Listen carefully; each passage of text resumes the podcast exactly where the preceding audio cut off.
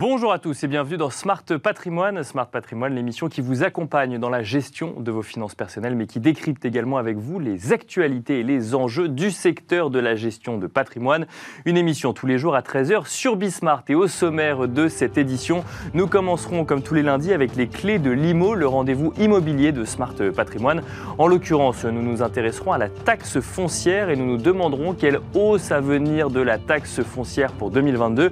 Une question que nous poserons dans un instant sur le plateau de Smart Patrimoine à Pierre Otus, le directeur général de l'UNPI. Nous enchaînerons ensuite avec Enjeu Patrimoine et nous resterons dans la thématique immobilière, même si nous parlerons de pierre papier. Nous nous demanderons ensemble comment se porte le marché des SCPI et plus largement comment se porte le marché de la pierre papier. Nous aurons le plaisir pour cela de recevoir sur le plateau de Smart Patrimoine Jonathan Diver, fondateur de Meilleur SCPI, mais aussi euh, Guy Marty, président fondateur de pierrepapier.fr. Bienvenue à vous tous qui nous rejoignez. Smart Patrimoine, c'est parti.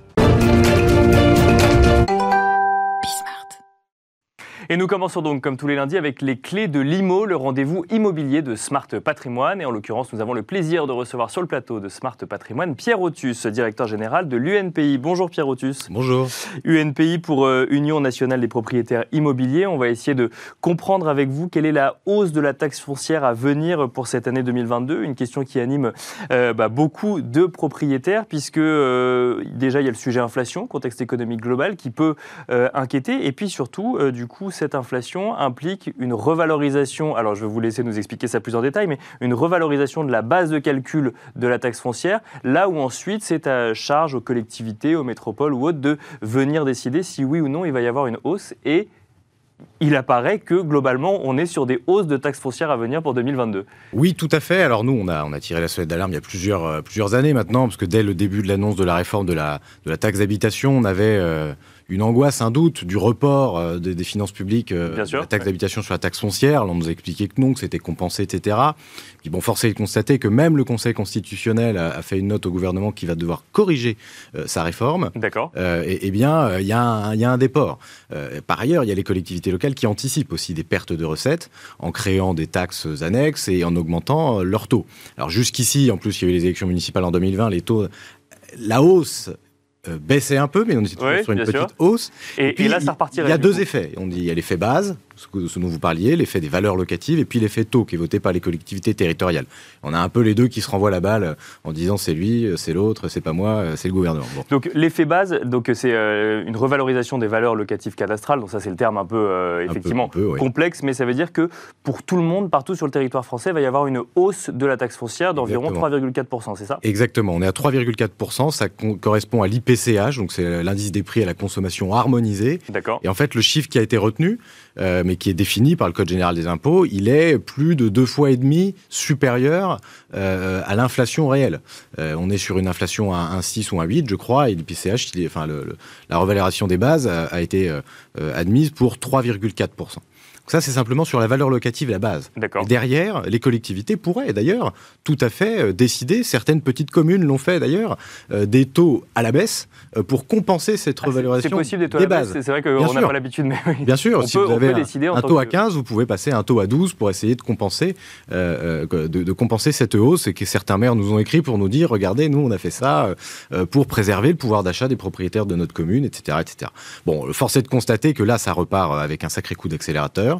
On a euh, les bases revalorisées, euh, euh, ça, ça fait, c'est le plus grand chiffre de revalorisation depuis 40 ans. D'accord. et on a des taux qui commencent à être votés et on fait le relevé parce que on n'a pas la, compilation qui est faite par Bercy plutôt au mois d'août sur l'année précédente. Là, on a les taux contemporains qui commencent à nous remonter par nos chambres de propriétaires partout sur le territoire et par les propriétaires, nos adhérents. on a des 15-20% d'augmentation des taux au global. municipaux, pas global, sur certaines communes. On n'a pas encore pu euh, non, mais je veux dire au global, le, nouveau taux de taxe, une augmentation de Augmentation du taux euh, donc si vous aviez un taux à 20, il augmente de 15%. D'accord. Pas, On ne passe pas à un taux de 15% qui s'applique sur la valeur locative, c'est une augmentation du taux de 15%. D'accord. Euh, donc ici et là, euh, dans des villes plutôt métropolitaines comme Tours ou Marseille, on a déjà effectivement les remontées de ça. Et nous, ça nous inquiète tout particulièrement parce que on entend ici et là que oui, l'inflation est là, donc les loyers vont augmenter avec l'indice de relèvement des loyers, l'IRL.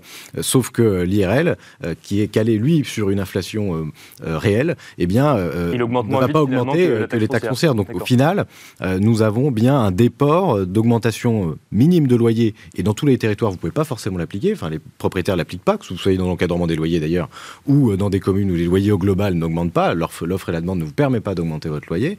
Eh bien, vous allez quand même payer votre taxe foncière et donc financer et participer à la collectivité publique. Les propriétaires en sont très ravis, sauf qu'à un moment, ils nous disent stop, ça, ça, ça, ne fonctionne plus, on a besoin de modération. Mais alors, ça s'explique comment euh, ces hausses euh, à venir et cette hausse généralisée Alors après, effectivement, les, euh, les, niveaux de hausse ne sont pas toujours les mêmes. C'est selon vous vraiment parce qu'il y a une suppression de cette taxe d'habitation? Puisque du coup, le gouvernement a dit quand même on compensera à l'euro près. Donc il n'y a pas de baisse de chiffre d'affaires, ou je ne sais pas si on peut dire ça dans la collectivité publique, mais il n'y a pas de baisse de revenus finalement des municipalités. et pour autant, il y, a y a une taxe foncière qui augmente. Il y a trois choses. Il y a euh, cette fameuse euh, réforme de la taxe d'habitation. Certaines communes n'ont pas augmenté, n'ont pas anticipé ces hausses, etc. Mais il y a une angoisse au niveau des collectivités territoriales et je pense qu'il faut l'entendre. Dans les faits, même le Conseil constitutionnel s'y met, dit attention, il y a un fort risque où il y a déjà un début de déport des euh, ex-recettes taxes d'habitation, même compensées à l'euro près. Je ne vais pas rentrer dans le détail, mais mécaniquement, c'est pas exactement ça non plus. En gros, le gouvernement, l'État a dit on compense aux collectivités, on veut bien les croire, il n'y a pas de problème. Donc ça, c'est le premier euh, euh, facteur d'inquiétude. Ensuite, vous avez une trajectoire qui commence à se, se mettre en place sur une augmentation à nouveau des, des, taux. Donc là, c'est pas un déport ou de quoi que ce soit euh, euh, mais il y a une base, des taux qui augmentent. Et puis, il y a des annonces de réforme de collectivités territoriales, euh, de, des finances publiques des collectivités territoriales, qui est très inquiétante. On a entendu parler de 10 milliards, comment ça va être financé? Et nous, on dit simplement, faites toutes les réformes que vous souhaitez. Vous organisez la, fiscalité locale un peu comme vous le souhaitez, mais attention, associez les propriétaires dans les commissions de, de travail sur ces sujets-là, et ne mettez pas la charge des finances publiques locales pour 60% des Français qui sont les propriétaires. Est-ce qu'on peut, euh, on peut dire aujourd'hui, c'est ce que je lisais en préparant cette émission, que euh, finalement le, seul levier qui reste à, certaines collectivités ou certaines municipalités pour augmenter leurs revenus, c'était justement cette taxe, cette taxe foncière? Oui, oui, oui. Et puis, euh, j'ai oublié le troisième point tout à l'heure, c'est la réforme des valeurs locatives, donc ces fameuses valeurs bases locatives qui sont revalorisées tous les ans. Il y a une réforme qui va se mettre petit à petit, comme ça a été fait dans, le, dans, le, dans, dans, les commerces, dans les valeurs locatives des commerces, des locaux commerciaux.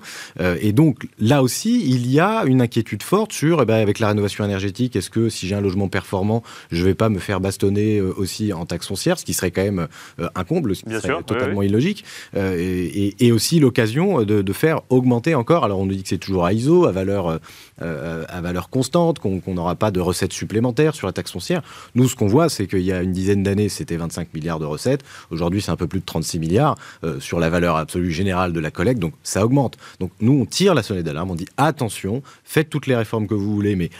associer les propriétaires et surtout préserver leur pouvoir d'achat parce qu'il y a les propriétaires occupants et les propriétaires bailleurs qui ont des problématiques différentes mais euh, qui ont des problématiques liées notamment à leur fiscalité qui les étreint, qui les contraint énormément. La fiscalité immobilière est très forte. Est-ce qu'il n'y a pas quand même besoin effectivement d'une réforme sur ce sujet, ne serait-ce que pour comprendre pourquoi elle augmente de manière régulière? C'est-à-dire qu'il y a combien de personnes qui peuvent décider d'augmenter la taxe foncière une fois qu'on a euh, revalorisé la base locative cadastrale? Il y a déjà il y a la municipalité, il y a la collectivité. Euh, il y avait avant toutes les collectivités territoriale. Euh, et puis là, récemment, avec la réforme de la, de la taxe d'habitation, euh, le département a vu son, ses finances publiques revues et n'intervient plus dans la taxe foncière depuis, euh, depuis cette année. C'est que chacun peut en plus appliquer son propre taux. Ensuite, chacun applique son propre taux, donc plus le département, mais vous avez la commune, la communauté de communes, l'intercommunalité, le syndicat de communes ou la métropole. Ça dépend comment c'est organisé au niveau local. Donc il n'y a plus que deux intervenants, a priori, qui, qui travaillent là-dessus, qui peuvent mieux se coordonner. On a des collectivités locales qui, par exemple, en activant euh, le taux métropolitain, donc euh, qui n'existait pas précédemment avant qu'elle se constitue en métropole ou en intercommunalité, eh bien, toutes les communes de cette interco, de cette métropole, se sont dit je vais baisser mon taux communal en compensation, euh, comme je transfère les compétences, il n'y a pas de raison que je continue d'encaisser. Sauf que ça, c'est vraiment les communes très vertueuses. On peut citer Reims, par exemple, mais il y en a d'autres. Euh, mais il y a d'autres communes, je ne les citerai pas pour pas trop stigmatiser, Où on mais qui ont le taux de l'autre côté, absolument pas baissé le taux, qui ont activé le taux métropolitain. Et c'est ça qui a fait euh, la flambée des 15, 10, 15 dernières années. Et aujourd'hui, on repart sur une nouvelle flambée. Donc, je vous disais tout à l'heure, on est sur un plateau. Et là, euh, on est en train de repartir sur une pente très forte. et on l'avait annoncé, on s'en réjouit pas du tout. Et, et, on va faire en sorte, nous, d'alerter, de, de continuer d'informer les propriétaires, les copropriétaires, propriétaires, occupants, bailleurs et les élus locaux de l'impact de ce qu'ils votent. Parce que parfois, ils ne voient pas euh, systématiquement l'incidence que ça a en disant j'augmente un petit peu la taxe foncière, après tout, c'est les propriétaires, ils ont de l'argent, etc. Non, ça peut détruire de l'offre locative, ça peut euh, limiter la capacité à entretenir des logements, etc. etc. et in fine, c'est l'occupant, qu'il soit propriétaire ou locataire, eh qui est pénalisé. Euh, un mot sur l'inflation. Alors, vous en avez euh, déjà parlé, mais euh, je, propose qu'on creuse un petit peu le sujet. Donc, en fait, un des arguments, c'est potentiellement de dire, vu que les prix augmentent de manière générale, il est normal que les taxes augmentent également pour pouvoir compenser. Simplement, ce que vous dites, c'est que le niveau d'inflation appliqué à l'immobilier, pour le coup, ne suit pas le même rythme que le niveau des taxes ou que d'autres types d'augmentation de, de prix. Tout à fait. Alors, ce sont des taux qu'on applique, donc des pourcentages. Donc, moi, à la rigueur, qu'on ne fasse pas augmenter la valeur des biens euh, taxables, euh, le prix augmente très bien, mais euh, les, taux s'appliquent sur des valeurs locatives qui sont revalorisées, donc comme on l'a dit tout à l'heure, bien loin de l'inflation. Mais ça s'applique à tout le monde. C'est-à-dire que vous possédiez quelque chose à Paris où effectivement les prix ont, augmenté. Oui, donc c'est pas en lien avec le marché immobilier ou à Nevers ou à Charleville-Mézières. Bah, vous voyez quand même votre base revalorisée. Ce qui fait qu'on a vu, euh, nous, euh, à l'UNPI, on a vu que dans des territoires plus ruraux, dans des villes moyennes ou même dans certaines villes de, bonne taille, euh, eh bien, un prix de l'immobilier qui a stagné, voire parfois baissé, mais des impôts qui ont explosé. Ce qui fait que parfois, dans certains endroits, vous avez l'équivalent de taxe foncière d'un mois, un mois et demi de loyer, ce qui est assez correct dans les villes les plus vertueuses, on va dire. Et puis dans d'autres communes, que ce soit 3, 4 mois de loyer ou d'échéance de prêt qui correspondent à votre taxe euh, finalement, elle, quand elle doit utiliser ses revenus pour, euh, pour faire réaliser des dépenses, pour le coup, euh, subit une inflation qui est plus élevée que, que, que cette situation de l'immobilier dans sa commune. C'est vrai, mais la taxe foncière est un impôt sur le patrimoine, sur le dur, sur le, sur, sur le brick and mortar. Bien sûr. eh bien, la taxe d'habitation avait cette vertu qui était plus d'être orientée sur le fonctionnement, sur les équipements publics, sur les services de transport, piscine, etc., etc. Et c'est vrai que nous, on n'avait pas très bien compris, euh, euh, enfin, on avait compris que c'était une forte valeur de pouvoir d'achat, et d'ailleurs, il faut reconnaître ça au gouvernement. C'est vrai que les Français ont quand même vu une taxe supprimée. On peut toujours s'en réjouir, même si la taxe d'habitation n'a pas été supprimée pour tout le monde tout de suite, ni dans tous les cas, notamment les résidences secondaires. Mais euh, on, a vu quand même cet impôt local qui était compris par les Français se déporter petit à petit. Il continue de le faire un petit peu. Euh, vers une taxe foncière. Et là, on comprend moins bien, parce que c'est pas la collectivité euh, euh, commune, l'ensemble des concitoyens d'une ville ou d'un territoire qui, qui contribue à leur juste mesure aux finances publiques locales. Donc tout déporté sur la taxe foncière, avec une réforme qui va venir sur la suppression d'un d'un impôt de production, euh, si je comprends bien, je ne sais pas encore les contours exacts, mais euh, euh, qui, va devoir demander aux collectivités locales 10 milliards d'efforts. Je ne sais pas comment ça va être financé, compensé. Il va y avoir des choix budgétaires qui vont être faits. On peut les entendre, on peut les écouter, mais attention, attention de ne pas faire tout reposer sur les épaules des propriétaires, notamment les bailleurs, qui supportent déjà beaucoup, beaucoup de taxes et de règlements. Merci beaucoup Pierre Autu. Je rappelle que vous êtes directeur général de l'UNPI, Union nationale des propriétaires immobiliers. Et quant à nous, on se retrouve tout de suite dans Enjeu patrimoine.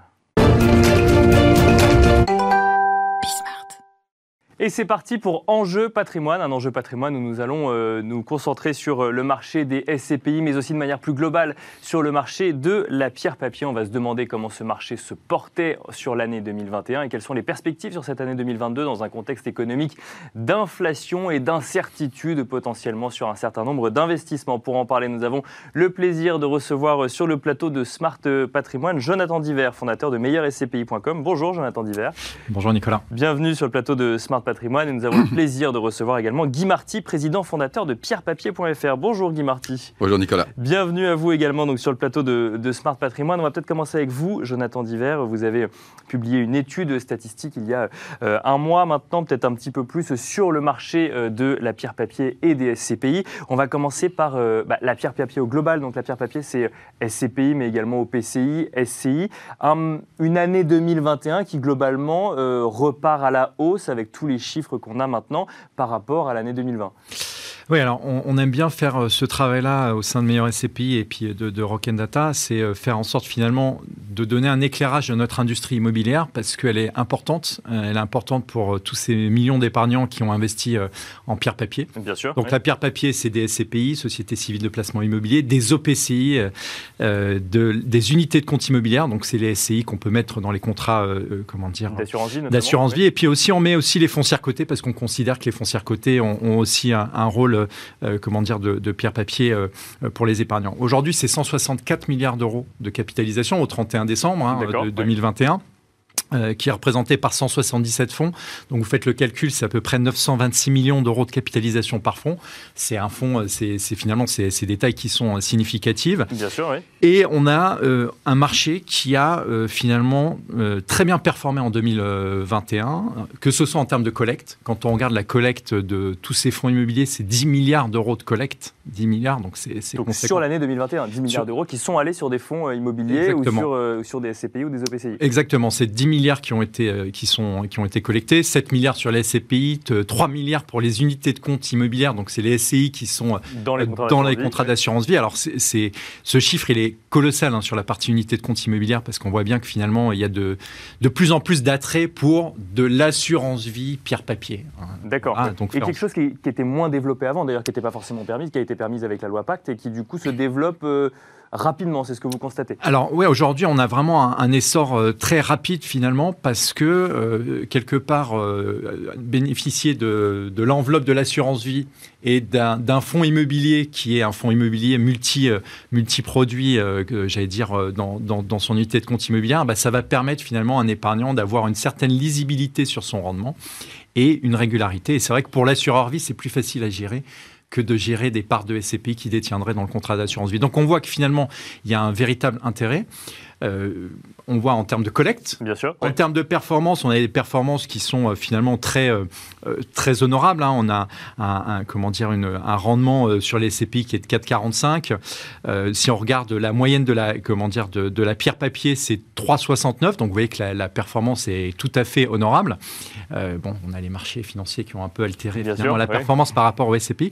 Mais on voit voilà, que finalement l'intérêt est là et l'attrait parce que je, je pense que les, finalement les promoteurs de produits, hein, d'unités de compte, de SCPI, d'OPCI, apportent une grande transparence et une grande compréhension aux épargnants. Et les épargnants ont compris que finalement, bah, c'était, ça faisait partie quelque part de leur socle d'épargne, euh, de leur socle d'épargne, et c'est de l'épargne immobilière. Donc, on a vu une année 2020 pour le coup, avec des foncières euh, cotées qui ont mal vécu ce, moment, effectivement, qui, euh, qui était généralement recul sur les marchés boursiers, avec un, marché de l'immobilier qui, s'est maintenu, mais avec un certain nombre d'incertitudes. Et sur cette année 2021, finalement, on a vu, si je reprends les chiffres de rendement que, que vous avez donnés, que ce marché est reparti au moins aussi bien qu'en 2019, voire à la hausse. Oui, là, il est, reparti parce que c'est vrai qu'il y a eu un, finalement, il y a eu un, rebond de l'économie avec euh, l'injection euh, massive de liquidités et puis quelque part ce besoin de d'optimisme. Moi, je suis un grand optimiste euh, dans l'âme et on, voit que finalement l'optimisme était là d'un point de vue économique. Alors c'est vrai que l'année 2022, on va se poser la question avec la crise euh, ukrainienne, avec euh, les défis euh, finalement environnementaux et, climatiques que l'on a.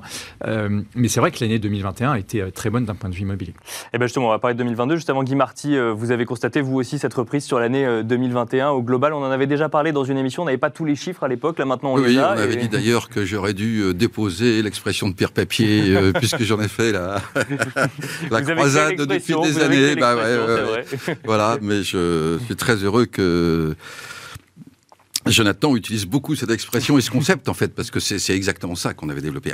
Alors, moi, cette euh, étude statistique très complète et, vraiment intéressante, euh, elle m'inspire deux réflexions. La première, euh, la gestion collective en immobilier est passée dans les mœurs.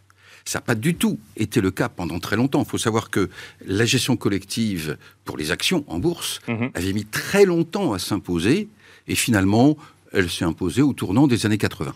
Et pour l'immobilier, c'était une très longue aventure. Et aujourd'hui, ça y est, c'est-à-dire que non seulement au niveau des régulateurs depuis 2013, c'est intégré. Et ça l'est aussi maintenant dans les métiers du conseil et chez les particuliers. Donc ça, c'est une très très bonne nouvelle parce que la gestion collective, bah, on sait très bien, c'est la diversification, c'est euh, la tranquillité de gestion, c'est une certaine transparence, etc. Et puis, une autre réflexion, c'est que 10 milliards d'euros donc euh, recensés dans, dans, cette étude, et si je comprends bien, deux années de suite. Euh, ça veut dire qu'il y a beaucoup de monde qui travaille. Aussi bien... Et qui investit, globalement. Oui, madame. mais c'est un secteur d'activité. Mais il y a beaucoup de professionnels. C'est-à-dire euh, dans les banques, dans les compagnies d'assurance, dans le conseil en gestion de patrimoine, même dans certaines agences immobilières, etc. Et ça, c'est une protection qui n'avait jamais existé dans le passé des CPI, euh, simplement parce que euh, on sait très bien que la vie n'est pas forcément long fleuve tranquille. Si demain il y a quelques soucis sur les marchés immobiliers ou sur les CP, etc., les clients seront accompagnés. Alors Ça, c'est très intéressant. Justement, on va parler de, des, perspectives. Juste avant, Jonathan Diver, on a parlé du marché de la pierre-papier au global. Euh, Guy Martin nous a parlé de diversification. En matière de SCPI, il y a différents types de SCPI, du logement, de l'immobilier, du résidentiel, enfin le résidentiel et le logement, pardon, où euh, euh, c'est la même chose, mais également de logistique. Euh, est-ce que là, vous avez vu des tendances se dessiner sur cette année 2021 on a, on a clairement une tendance pan-européenne hein, qui est très forte. Les épargnants finalement investissent de, manière pan-européenne pour finalement encore un peu plus éclater son risque, hein, faire en sorte d'être diversifié dans, dans différents pays. On a la logistique euh, qui est euh, très fortement euh, représentée finalement. On, a vu tous les besoins logistiques qui étaient qui émanaient des utilisateurs. Donc portés par ces nouveaux usages Covid. oui, exactement. oui, bien sûr. Post-Covid. Il y a Guy qui a envie de nous dire quelque chose. Oui, oui, oui, mais, oui, parce que Jonathan avait dit quelque chose d'intéressant. Quand on parle de diversification, d'élargissement pan-européen, c'est d'autant plus intéressant que euh, l'IEF avait fait une, l'IEIF hein, avait fait une étude montrant que la diversification géographique était beaucoup plus puissante que la diversification sectorielle. D'accord. Et ça, c'est très intéressant. Ça permet ce serait un autre sujet. Mais, mais en tout cas, c'est la tendance qui est prise en 2021. Voilà. Oui, et puis, et puis aussi, bon, il y a aussi, bien évidemment, un effet de taille de marché. Quand vous avez 10 milliards d'euros de collecte et que le marché de l'immobilier d'entreprise en investissement, c'est 30 milliards d'euros de collecte, 30 euh, milliards d'euros d'investissement, bah, vous ne pouvez pas faire en sorte que un, actif sur trois soit acheté par, euh, par, euh, les acteurs de la pierre papier. Donc il faut aller diversifier et aller euh, outre, outre. Mais la, SCPI, c'est un produit français. Ça veut dire que c'est des entreprises françaises qui vont acheter ensuite des immeubles à l'étranger. On est d'accord? Exactement. C'est finalement c'est un véhicule qui permet d'acheter de manière pan-européenne et même outre, outre-Atlantique des actifs immobiliers, d'avoir une rentabilité et, et en plus il y a un petit effet fiscal parce que c'est important de le rappeler avec les conventions fiscales qu'il y a entre la France et l'étranger, et eh ben vous, finalement, vous euh, ne payez pas la double imposition et vous avez en plus des prélèvements sociaux qui vous échappez aux prélèvements sociaux quand vous avez un pays qui est à l'étranger. Gay Marty, ça vous fait sourire. Oui, parce que c'est un moyen de faire payer nos retraites par des entreprises allemandes, des entreprises espagnoles, des entreprises britanniques, etc. Bah oui, euh, il est temps de le faire. Et bah, effectivement, puis c'est un sujet d'actualité. Alors, euh, on, il nous reste quelques minutes, on va essayer, quand même essayer de parler un petit peu de, du contexte actuel. On est au cinquième mois de cette année 2022, année 2022 euh, où on a des grosses inquiétudes en matière d'inflation. Alors je ne reviens pas sur les origines de celles-ci qui sont euh, multiples et qui peuvent remettre en cause effectivement bah, des investissements ou en tout cas un pouvoir d'achat. Euh, Guy Marty, comment est-ce que vous voyez cette année 2022 en matière d'investissement immobilier et donc de pierre-papier Est-ce que ça va être une année plus compliquée, que ce soit pour la collecte ou pour le rendement? Alors, à mon sens, 2022 ne va pas forcément se passer grand-chose. J'ai pas dit qu'il se passerait rien. Hein. D'accord. Mais euh, il faut savoir que l'immobilier se déroule lentement. Et en plus, les SCPI étant diversifiés, faisant des travaux, faisant des réserves, etc., ça se déroule encore plus lentement. Donc, ce qu'on peut dire, c'est que aujourd'hui, on le voit, les marchés financiers prennent le choc. Bon, avec de l'inflation, des taux d'intérêt qui montent, euh, des entreprises qui peuvent être en difficulté sur certaines questions d'approvisionnement. Mhm.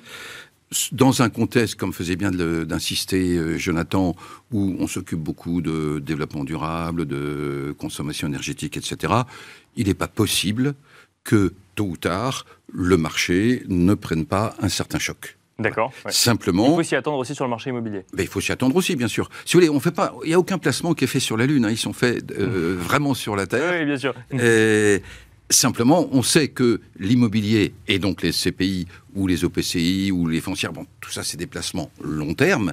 Donc, on sait que ça traversera les périodes de turbulence, mais je crois qu'il faut s'attendre à un peu de turbulence. Et c'est là, à mon avis, que l'accompagnement professionnel particulier sera très important. Moi, j'ai envie de rajouter en plus, si vous voulez, c'est que cette vision, euh, le long terme, pour moi, c'est 40 ans. C'est pas euh, 8 ans comme c'est marqué sur la SCPI. En, en, ayant une vision très long terme, bah, Guy, vous le savez que les, les, les, performances sur 40 ans de l'immobilier sont finalement très bonnes. Je pense qu'en tout cas, en ayant une vision très long terme, on traverse beaucoup plus les crises. Et il faut voir, par exemple, que pendant la crise des années 2008, Post-Lehman, je me souviens que dans, dans, mon ancien métier, on vendait des immeubles à des gérants de SCPI dans des conditions qui étaient remarquables pour, pour, les, pour les SCPI et que ces acteurs-là, ils vont continuer d'acheter le jour où il y aura euh, une crise et si elle est, si elle est plus forte que, que ce qu'on a connu euh, jusqu'alors. Donc on voit bien que finalement, une SCPI, elle est long terme, qu'elle se constitue progressivement un, finalement un patrimoine. Et il y a un autre élément qui est important aussi, alors ça c'est plus sur l'aspect environnemental.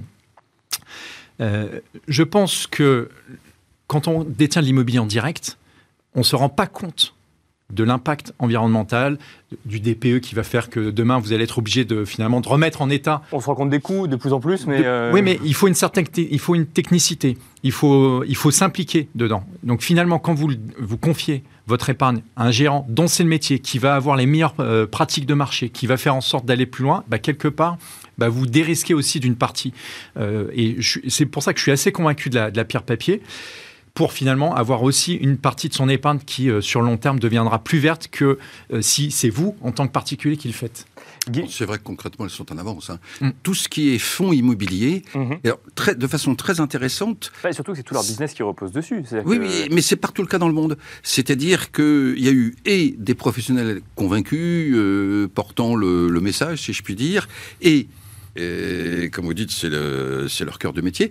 Mais on observe dans, le, dans le résidentiel, une interdiction de location, que ce soit SCPI ou qu'on soit propriétaire euh, bailleur euh, en direct, le, sujet est le même. Il y a un moment, il va, falloir, il va falloir continuer à pouvoir louer les biens. Oui, alors justement, il y a déjà le fait que les SCPI, très souvent, et, tous les fonds immobiliers d'ailleurs, hein, euh, achètent soit du nec plus ultra aujourd'hui pour être tranquille pour un certain temps, soit carrément achète du, des passoires, si elles sont bien situées, s'il y a vraiment un bon potentiel, pour justement faire des travaux et les transformer et avancer. Donc les fonds immobiliers, et les CPI en particulier, sont en avance sur euh, l'ISR, l'ESG, alors après il y a tous les mots, il y a tout, etc. Mm. Mais, il y a quand même notion de basculer vers l'avenir, tout à fait. Mm. Et, la, compétence, pour moi, elle est finalement, elle est beaucoup plus en avance quand vous confiez votre argent à un gérant que si vous, en tant que particulier, vous avez à apprendre finalement à améliorer votre actif, à avoir les meilleures pratiques du marché, etc. Et, et, et je pense que l'immobilier en direct a il faut en avoir conscience. C'est que ça coûtera très cher pour ceux qui le feront par eux-mêmes notamment dans un cas d'investissement. Après, dans un cas de résidence principale, le sujet peut être un petit peu différent. Ah bah oui, tout à fait. Merci beaucoup, euh, Jonathan Diver. Je rappelle que vous êtes fondateur de meilleurscpi.com. Merci Guy Martier, également président fondateur de pierrepapier.fr et l'inventeur de, du terme pierre papier euh, en lui-même. Merci à vous également de nous avoir suivis et je vous donne rendez-vous dès demain à 13h sur Bismart pour un nouveau numéro de Smart Patrimoine.